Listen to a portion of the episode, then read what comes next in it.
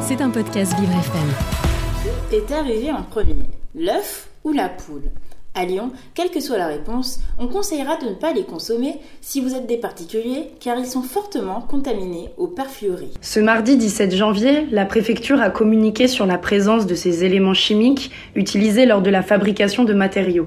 Bien que non cancérigènes, les perfluorés attaquent le système immunitaire. Les poules des communes de Pierre-Bénite, Oulin ou encore Saint-Genis-Laval dépassent de 7 fois la dose de perfluoré recommandée par les autorités. Ces communes sont à proximité des usines d'Arkema ou encore des entreprises spécialisées dans la production de matériaux.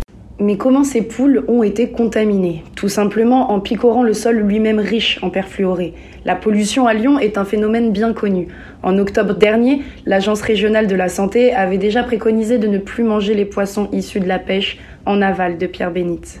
Les services de l'État ont également demandé à l'usine de cesser l'utilisation de toutes les substances de perfluoré d'ici 2024. Cela reviendrait, pour ces sociétés, à renoncer à l'un des composants majeurs de leur production.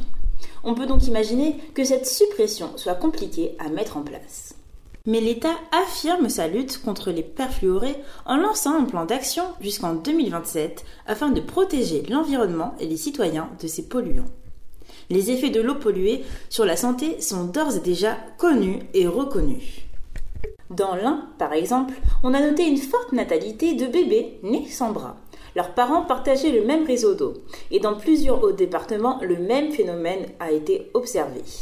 La pollution est un enjeu de santé majeur. Sans odeur et sans saveur, des centaines de polluants transitionnent dans notre corps et sont dévastateurs. En attendant, tous les Lyonnais sont invités à ne pas consommer les poules et œufs de la métropole pour le bien de leur santé. C'était un podcast Vivre FM. Si vous avez apprécié ce programme, n'hésitez pas à vous abonner.